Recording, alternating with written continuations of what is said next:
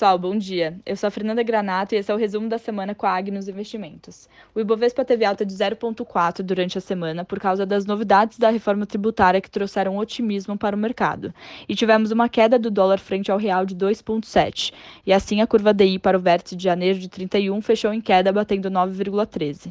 Na semana, destaques para a temporada de resultados nos Estados Unidos e a alta da inflação americana, que bateu 5,4% em junho e foi a mais alta dos últimos 13 anos. O que agravou ainda mais foi o presidente do Banco Central americano admitir que será um desafio para a autoridade monetária reagir ao atual nível da inflação.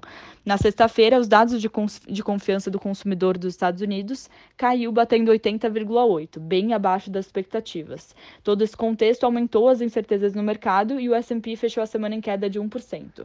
No Japão, destaques para o avanço da contaminação da variante Delta e redução nas projeções do PIB japonês, que fez o mercado ficar em alerta. Já na China, dados de exportação saltaram 32,2% em junho, em relação ao mesmo período do ano passado, por causa do aumento da demanda global. Por por outro lado, empresas de tecnologia estão sendo afetadas pela pressão regulatória chinesa. Inclusive, as ações de empresas chinesas podem até ser excluídas da Bolsa Americana se não derem acesso à auditoria de suas contas. E para finalizar, o que ficamos esperando para a próxima semana?